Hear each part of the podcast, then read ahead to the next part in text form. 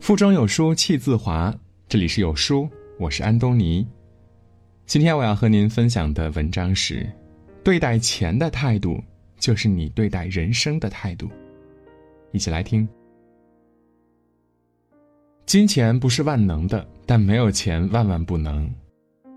有人说，好的关系都离不开谈钱，因为金钱虽然无法衡量一切，但是一切的关系都和钱。有着千丝万缕的联系。我们依靠钱作为媒介，人情往来，先谈钱才可以谈其他的。因此，人这辈子要感谢三种人：你急需要钱时肯借钱给你的人，借了你的钱心存感激的人，你想消费时心甘情愿为你花钱的人。借钱验证了人情，还钱见证了人品。花钱，识别了人心。人生实苦，没有谁一帆风顺活到老。大多数人都会碰上点难事儿，遇见点挫折，需要花钱，有时候钱又不凑手，不得不伸手向人借钱。但是，不是每个人都可以开口借钱的，也不是每个人都愿意借钱给你。借钱因为牵扯到利益关系，常常成为了人情交往的试金石。那些不要利息的、愿意和你风雨同舟、不离不弃的人，那些雪中送炭、借钱给你不求回报的人，常常是值得一生依靠的人。有一位生意失败的老板急需大量现银，曾经投到胡雪岩门下，想要他盘下自己的店面。胡雪岩为人宽厚。深知作为一个商人，不到万不得已，没人会把自己的店面抵押出去的。作为商人，只要肯有人伸出援手支持一点儿，就会渡过难关，时来运转。因此，他对来人说：“店面可以作为抵押，但是还是你来经营。等你赚钱了，把钱还给我，店面还是你的，何必卖给我呢？”于是和老板约定，筹集了需要的银两，暂时借给他。让他暂时过渡生意的困境，这是变相的无息贷款呀！老板大为感动，后来果然翻盘了，不但还清了胡雪岩的钱，还因为信任胡雪岩的为人，成为了终生的合作伙伴。与人交往能不能深交，借一次钱就知道了。不成人之危，借给他人钱的人，带着尊重和长远。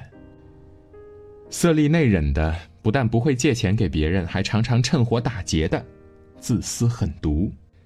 因为借钱往小了说是利益来往，本质上借的是情分，借的是交流，借的是冷暖。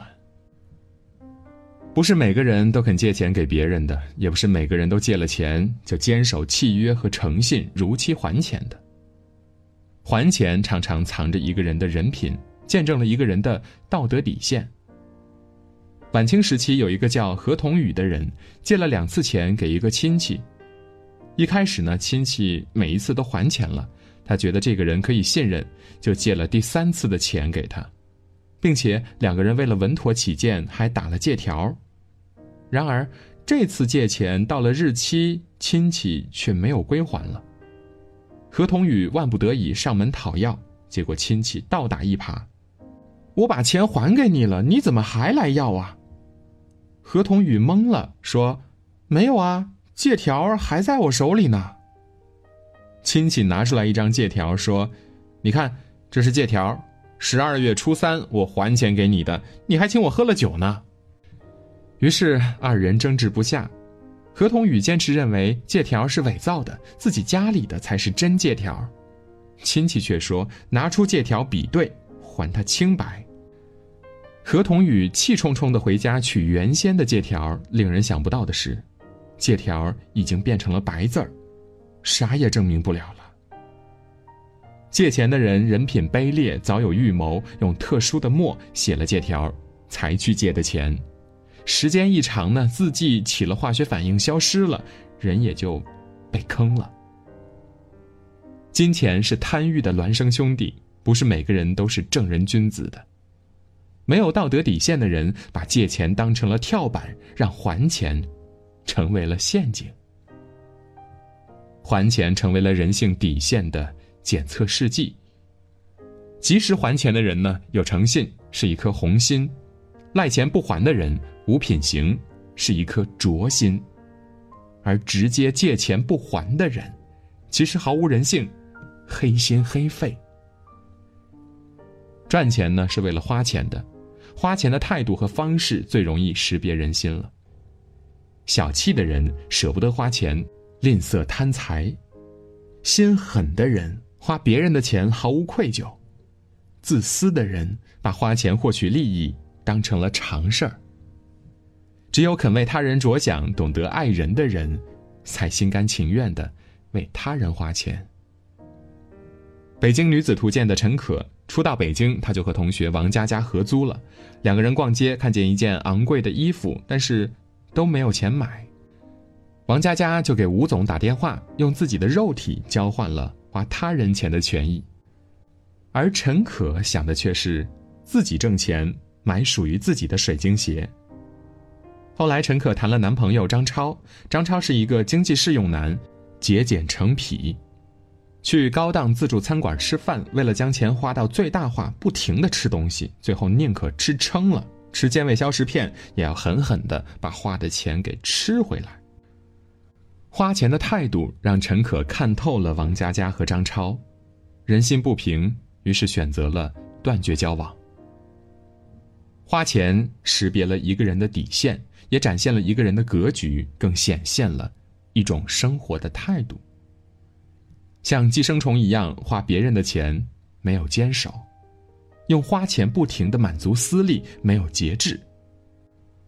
花钱勾画出了一个人的灵魂，一眼就看出了交往的结局。我们离不开钱。我们依靠钱，我们需要钱来支撑，但是，君子爱财，取之有道。花钱需要花在刀刃上，向人借钱呢，应该是为人不为己；给人借钱，应该是救急不救穷。钱是交往的媒介，真正的感情经得起谈钱。真正爱你的人，知道人情永远比金钱重要。会主动的为你花钱，也会借钱，更会主动的还钱。而那些只想让你花钱的人，根本没有把你放在心上。利益关系一来一往，牵扯着太多的人品素质和人情冷暖。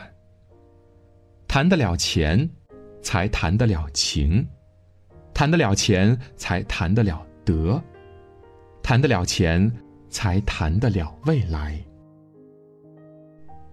今天的文章就到这里，在这个碎片化的时代，你有多久没有读完一本书了？长按扫描文末的二维码，在有书公众号菜单免费领取五十二本好书，每天有主播读给你听。